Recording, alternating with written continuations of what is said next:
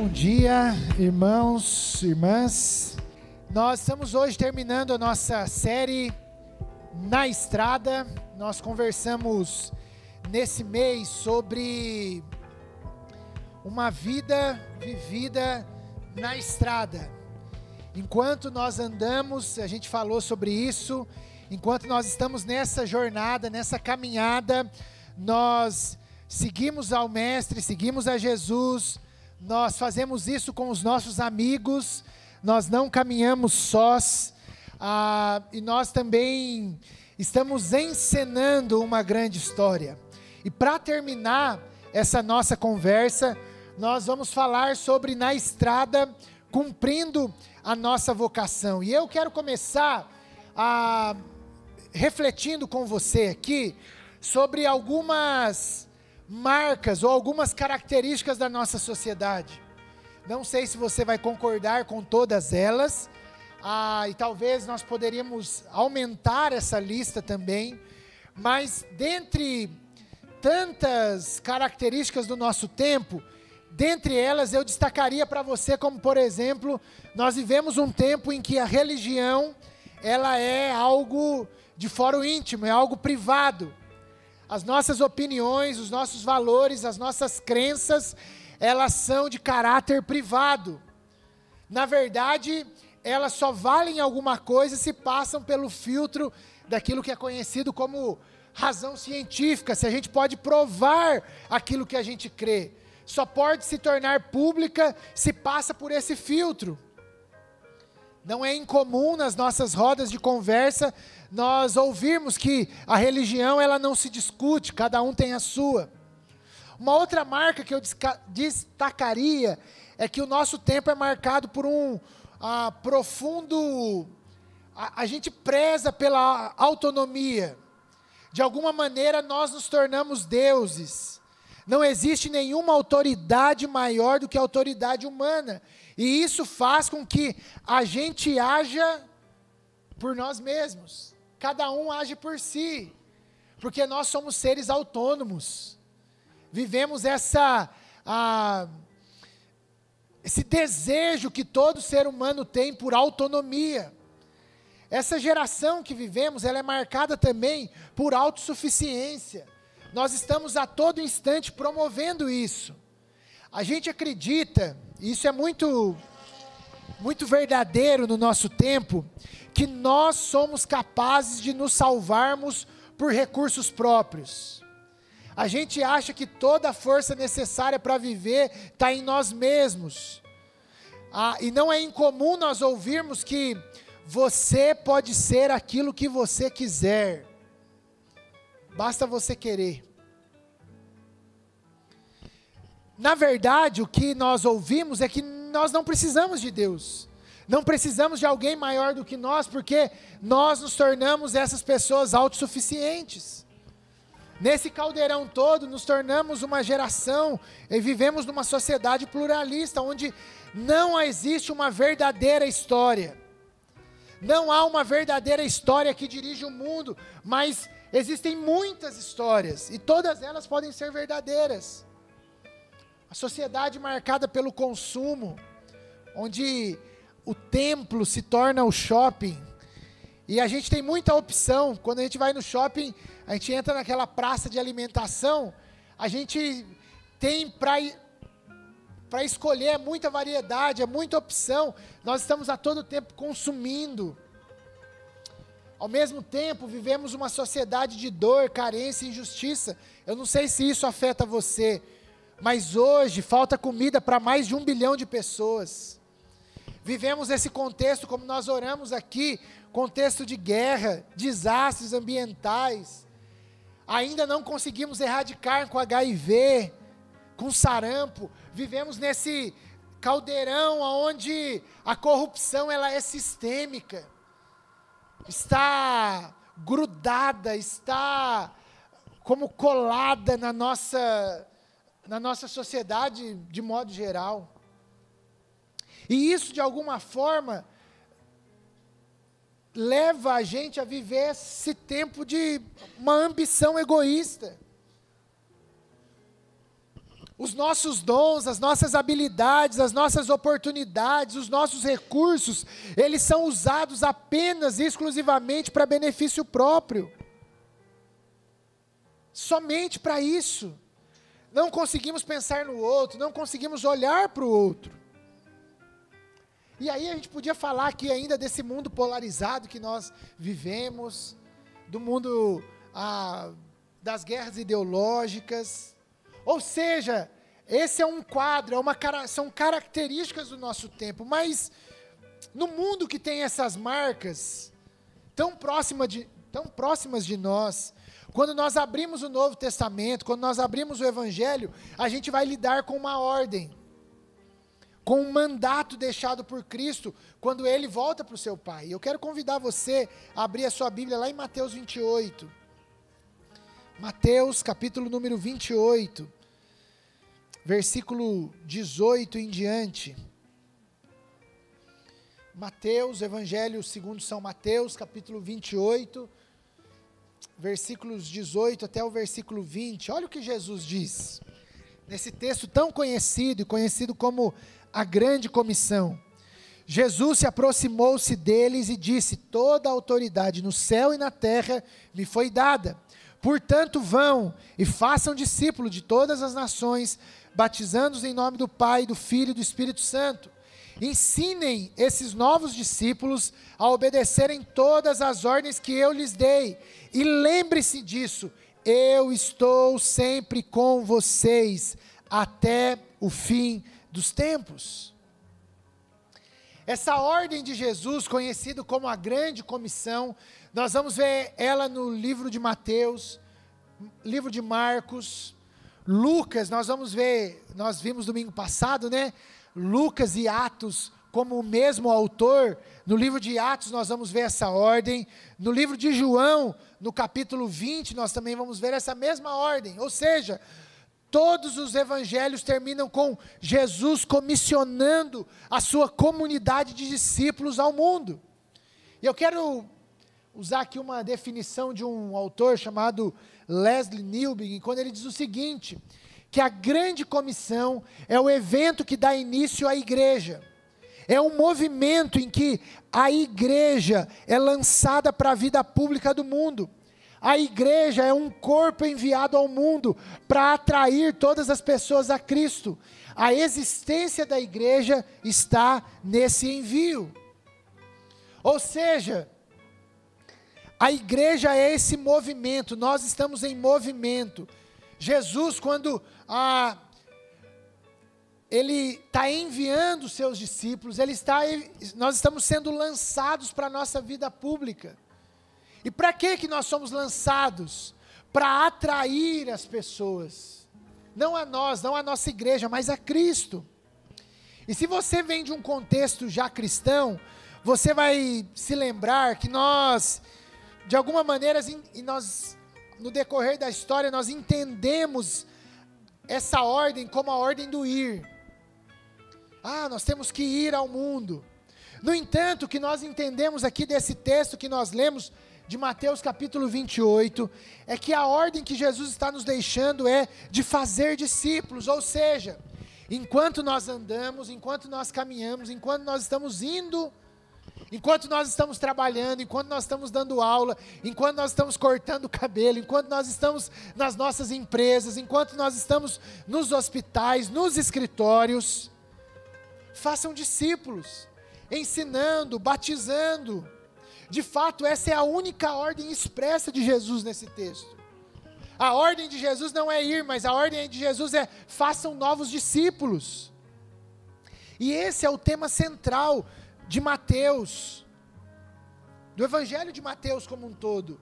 Se há um evangelho que fala muito sobre discipulado, sobre seguir Jesus, é o evangelho de Mateus.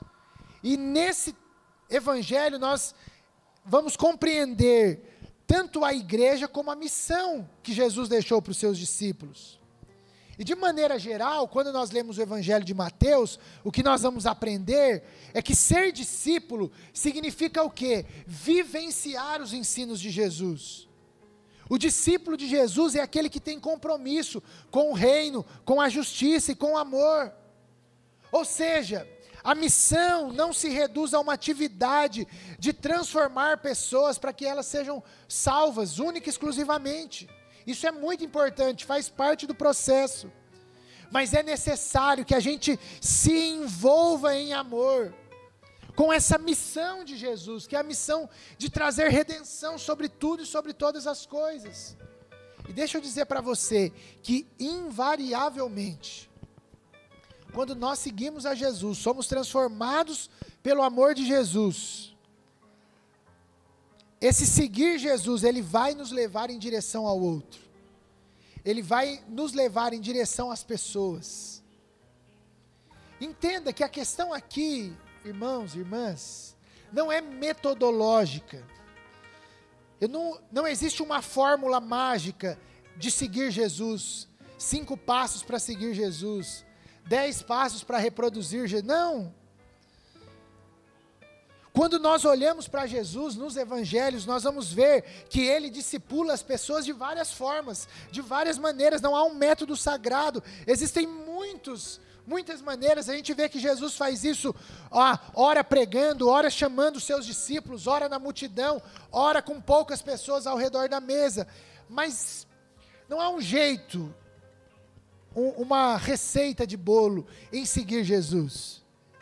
Mas eu acredito que existem alguns princípios que devem nos nortear se nós queremos cumprir a nossa vocação, que é o tema dessa manhã.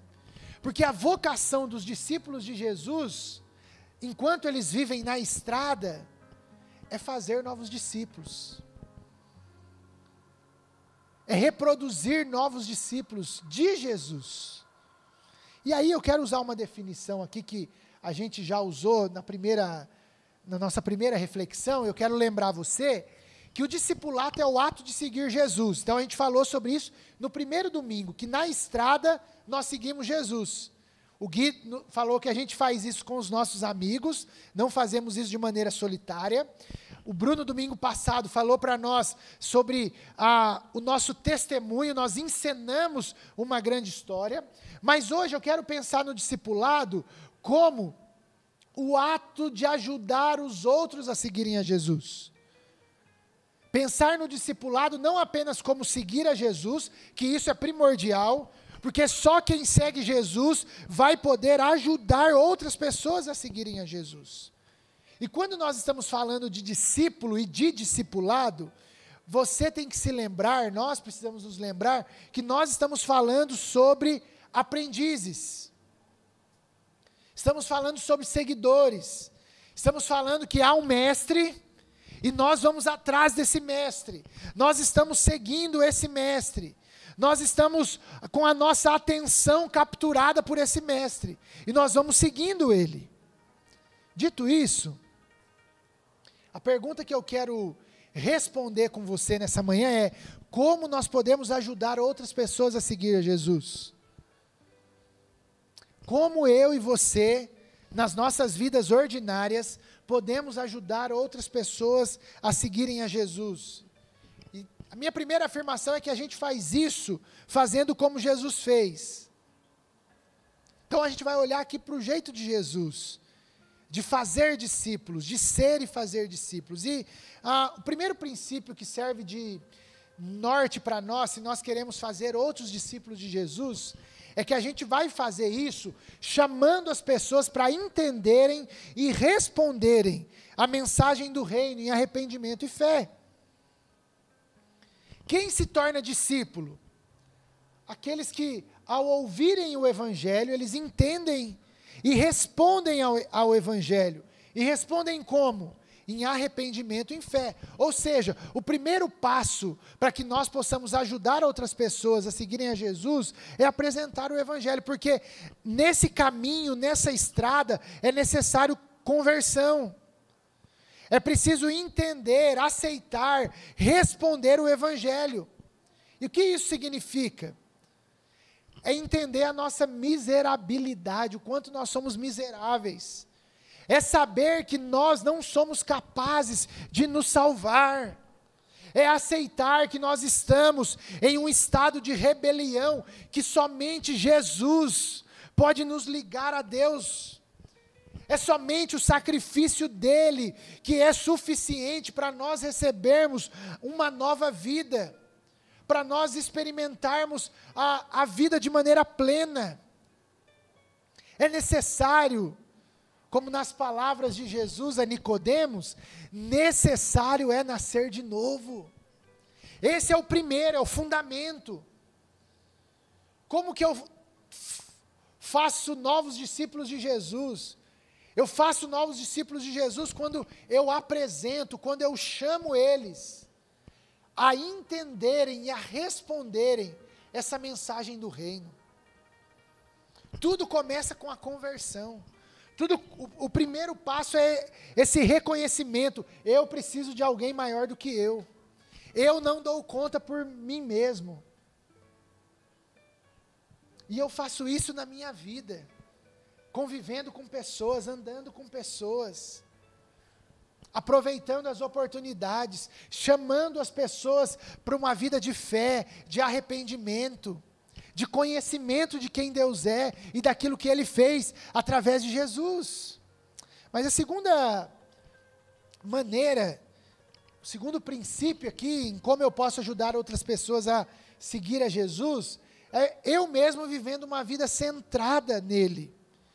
Aquilo que nós falamos aqui no primeiro domingo, entender que tudo gira em torno dele. E algo que nós precisamos lembrar aqui nesse texto que nós lemos da grande comissão, é que Jesus, ele não quer ser apenas o nosso salvador. Ele não quer apenas dar a garantia para nós a, de uma nova entrada ou da entrada para os céus. Não. Ele quer ser o nosso Senhor.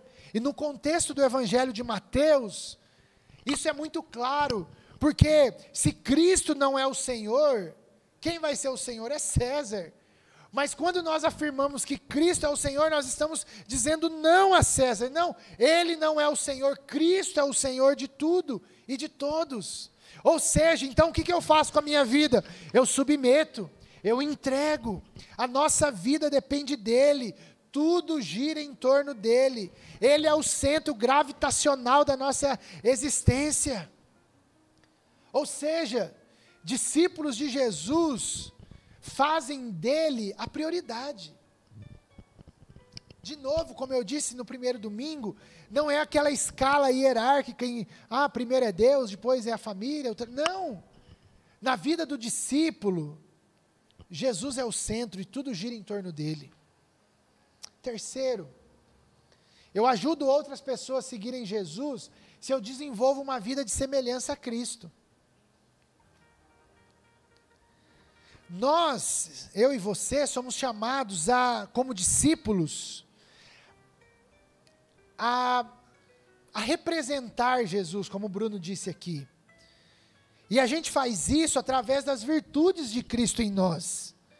Eu e você somos chamados a trazer materialidade às virtudes de Jesus. E eu penso que um bom começo seria se nós olharmos lá para Gálatas 5, 22 e 23 e desenvolvermos a nossa vida e crescermos no fruto do Espírito, por exemplo. Olharmos para aquela lista que Paulo deixa ali e dizer: Eu estou crescendo em amor, eu estou crescendo em paciência, em bondade, em longanimidade, eu estou sendo alguém que tem domínio próprio.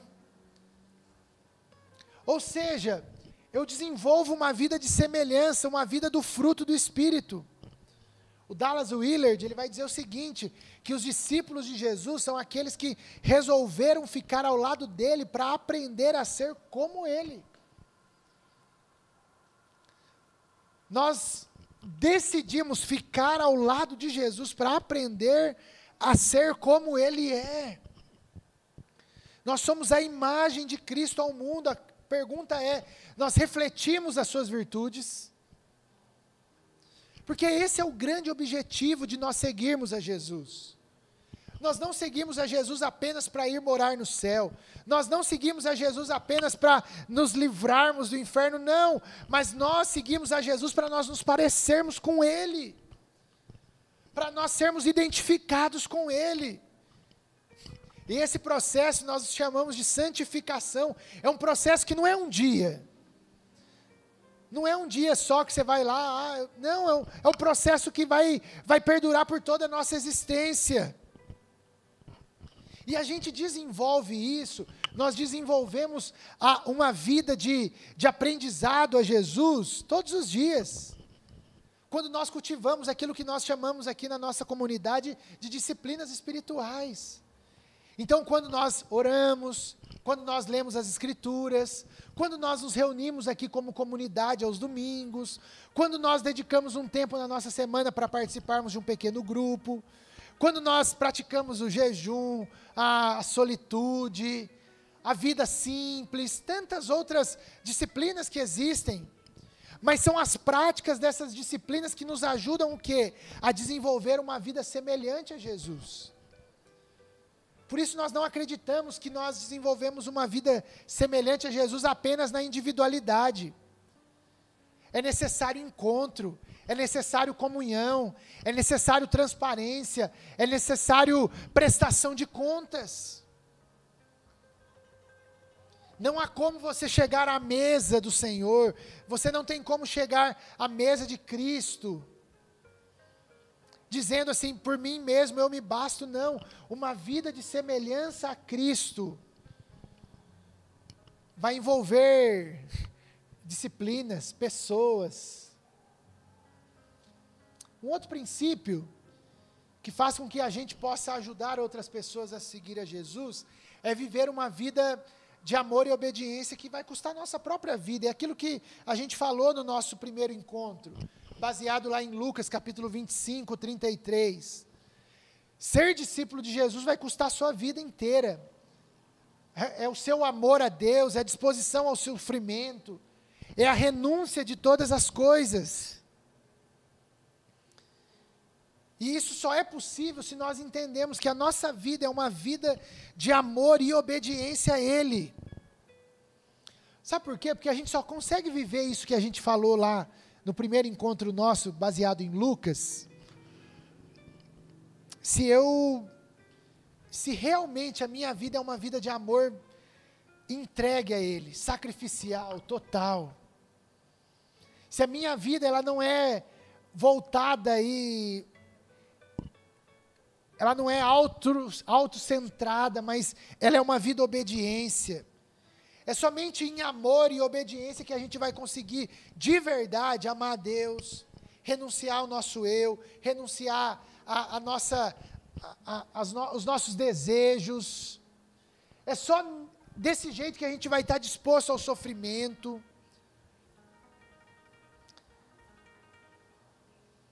Como a gente falou naquele domingo, a salvação é de graça, mas o discipulado vai custar tudo para nós.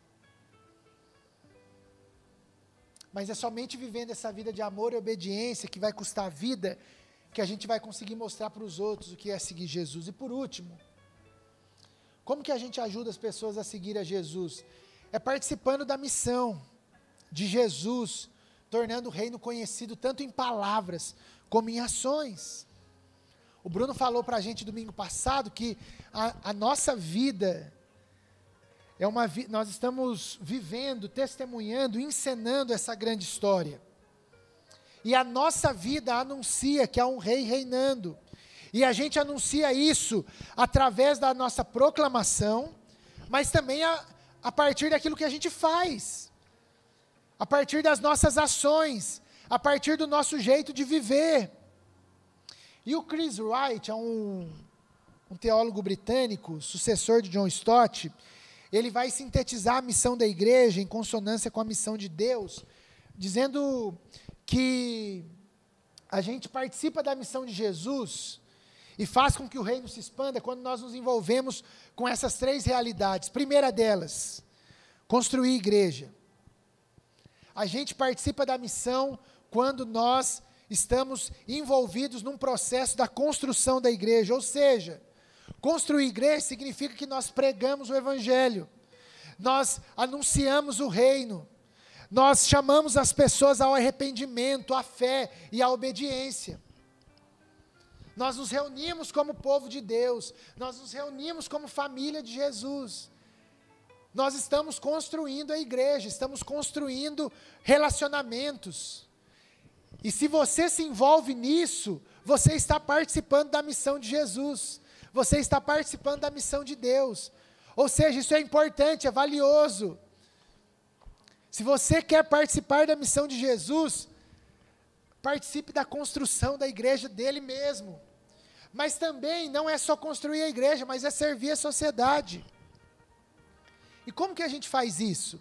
A gente faz isso através da, da nossa compaixão, de atos de misericórdia e justiça, se envolvendo com aqueles que mais precisam, se envolvendo com aqueles que, que passam por algum tipo de necessidade.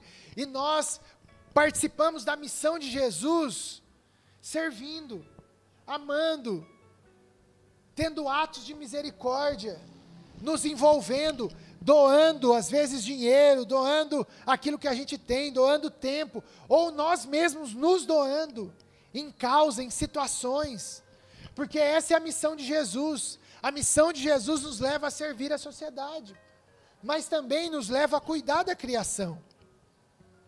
E isso é algo que a gente fala bem pouco, na verdade. Mas a missão de Jesus envolve o cuidado com a criação, a preocupação com o meio que nós vivemos, o cuidado com aquilo que Deus criou. Se tem alguém que deveria se preocupar com a toda essa questão ambiental, deveria ser nós. E aí a gente passa isso para o Greenpeace, a gente passa isso para outras. E que bom que eles fazem. Mas eu e você, como discípulos de Jesus, entendendo que nós estamos participando da missão de Jesus, nós deveríamos nos envolver com isso também. Faz parte da missão. Então perceba que a missão de Deus, que eu e você somos convidados a participar com Jesus, ela é ampla. Ela envolve sim a construção da igreja. Nós estamos aqui anunciando que há um rei reinando, há um novo jeito de viver, há uma nova maneira de encarar a vida. Jesus quer ser o rei da sua história, Jesus quer ser o, rei do seu casamento, Jesus quer ser o rei ah, daquilo que você faz, daquilo que você é. Mas a gente precisa lembrar também que a maneira de nós participarmos dessa missão é nós servirmos a, a, a, sociedade, é nós cuidarmos daquilo que Deus criou. Esse autor chamado Chris Wright, ele vai dizer que Jesus comissiona os seus próprios discípulos a ir e reproduzir a si mesmo, criando comunidades de obediência entre as nações. Quando nós vivemos tudo isso, esses princípios, de participar da missão de Jesus, tornando o reino de Jesus conhecido em palavras e em ações, vivendo uma vida de amor e obediência, desenvolvendo uma vida de semelhança a Cristo, vivendo uma vida centrada nele e chamando as pessoas para entenderem e responderem a mensagem do reino e arrependimento em fé. Sabe o que nós estamos fazendo? Criando comunidades de obediência. E é nesse contexto dessa comunidade de obediência que nós vamos reproduzir outros discípulos de Jesus. Eu termino essa nossa reflexão nessa manhã a partir desse mandato de Jesus de fazer discípulos, e a gente faz isso porque toda a autoridade está sobre ele, é isso que nós lemos lá no versículo 18 toda a autoridade me foi dada sobre os céus e sobre a terra. Ou seja, o fazer discípulos só pode ser realizado porque a autoridade está sobre Jesus. Se nós queremos criar uma cultura discipuladora, um preço vai ser pago. Se nós queremos criar essa cultura, e nós estamos lutando para que essa cultura do discipulado seja algo marcante na nossa comunidade, a gente precisa lembrar o seguinte: que discipular vai consumir o nosso tempo, vai demandar tempo. É tempo, é agenda. Porque discipulado demanda encontro, demanda mesa, demanda a gente pôr na nossa agenda. Porque tudo está nos consumindo. Aquele, aquela, a, a, aquela foto da nossa sociedade, aquilo nos engole. Não é incomum nas nossas conversas nós falarmos que 24 horas parece que não dá para a gente, a gente precisa de mais tempo. Mas saiba, se você quer adentrar essa cultura do discipulado, e nós queremos fazer isso como comunidade, entenda que isso vai demandar tempo de nós. E a gente vai precisar aprender a lidar bem com a nossa agenda. Mas também discipular demanda estudo. Estudo das escrituras, mas estudo da nossa cultura, estudo do nosso tempo, estudo daquilo que, que rege os pensamentos, que regem a, a nossa sociedade. A gente precisa aprender a estudar a fazer uma leitura do tempo que nós estamos vivendo. Criar uma cultura discipuladora demanda muita oração. Porque nos nossos encontros, nesse crescimento em que um ajuda o outro a se parecer mais com Jesus, nós reconhecemos as nossas vulnerabilidades, reconhecemos o quanto nós precisamos de Deus, por isso nós precisamos orar. Mas eu diria que essa cultura discipuladora, ela vai demandar de nós muito amor. Porque nós somos diferentes. Somos muito diferentes. Temos costumes, hábitos, temos manias. Mas há um desejo no nosso coração. A gente quer ser igual a Jesus. Há um desejo dentro do nosso coração. Nós queremos ser semelhantes a Ele. Por isso a gente faz isso amando, amando as pessoas, amando os diferentes. Amando aqueles que talvez não pensam como nós pensamos, não agem como nós agimos. Mas se a gente quer implementar essa cultura discipuladora entre nós, a gente precisa reaver as nossas agendas colocar talvez as pessoas como prioridade na nossa vida. Estudar, estudar a Bíblia, estudar a nossa cultura, orar e amor. Demanda muito amor. Eu termino dizendo e citando David Bosch, um autor que me influenciou muito. Ele era sul-africano, faleceu num acidente. E ele diz o seguinte: que os seguidores terrenos de Jesus, eles tem de transformar outras pessoas naquilo que eles próprios são: discípulos. Discípulos. Esse é o nosso chamado. Transformar outras pessoas naquilo que nós somos, discípulos. A grande pergunta e a grande questão é: se eu tenho vivido como um discípulo de Jesus? Se eu tenho vivido uma vida de discipulado? E como eu disse, eu não sou adepto a, a, a metodologias, a jeito, a. Eu acredito que. Eu penso muito em como eu discipulo os meus filhos.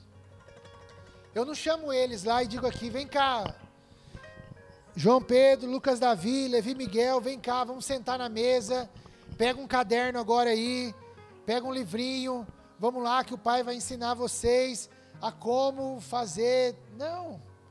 É na vida. É no caminho. É enquanto eu estou lá na mesa almoçando com eles e a gente está falando da vida. É quando nós estamos passeando pelo parque. É quando nós estamos fazendo compras e eu estou ali. É, o discipulado é na vida. O discipulado é nos encontros. É ao redor da mesa, é no café é quando nós abrimos as escrituras, mas é quando as escrituras elas estão tão imersas em nós que quando nós sentamos para tomar um café, o que sai é aquilo que nós temos. O grande problema, e eu penso que para mim, né, o meu desafio como pai, os meus primeiros discípulos são meus filhos. É ensiná-los esse caminho de Jesus na vida. Mas a gente, como a gente conversou nessa série, a gente deixou a estrada e colocou todo mundo dentro de uma classe. E a gente deu um caderninho para eles e disse assim: é assim que tem que fazer. E a gente perdeu a noção do todo. A gente perdeu a noção a, da abrangência do discipulado de Jesus. Mas nós estamos aqui hoje para lembrar que é na estrada que a gente cumpre a vocação. É quando nós estamos lá nos nossos trabalhos, nos nossos ambientes onde a vida acontece, que eu e você somos chamados através da nossa vida a chamar pessoas, a convidar pessoas para que conheçam o Rei, para que conheçam o Reino. É assim que a gente cumpre a nossa vocação, fazendo novos discípulos. Eu quero dizer para você que é aqui da comunidade, da conviver, que esse é a nossa grande luta. Esse é o desafio que está nos colocado. Nós queremos, na estrada, fazer outros discípulos de Jesus. Se você sente-se parte daqui, desse ambiente, dessa família, saiba que isso é responsabilidade sua também. Não é só do pastor, dos pastores, de alguns líderes, não, é de todos nós. O discipulado acontece nesse ambiente de convivência, nesse ambiente de vida. Por isso nós incentivamos tanto você a viver a vida, para que nesses ambientes onde a vida acontece, as pessoas possam olhar para você, as pessoas possam questionar as, as nossas ações, questionar os nossos pensamentos, e a partir desses questionamentos a gente pode mostrar que não é sobre nós, mas é sobre alguém maior do que nós, é sobre Jesus. Que Deus nos dê a graça, que Deus nos dê a graça de sermos discípulos que reproduzem outros discípulos. Não são discípulos nossos, não são discípulos da conviver, mas são discípulos de Jesus. Que comece isso lá na nossa casa, nós que somos pais e mães, que a gente aprenda a discipular os nossos filhos, que as pessoas que passam pelos nossos, pelos nossos caminhos, ao olharem a nossa vida, ao olharem o nosso amor, a nossa fé, a nossa obediência a Cristo, que, a nossa, que as nossas vidas levantem questionamentos e ao sermos questionados, que nós apresentemos o Cristo e que convidemos essas pessoas a seguirem o Cristo que nós seguimos. Que façamos discípulos de Jesus, porque é para isso que nós existimos. Jesus deu uma ordem: façam discípulos, vivam como discípulos, reproduzam discípulos, e é isso que a gente quer fazer, é para isso que a gente quer viver.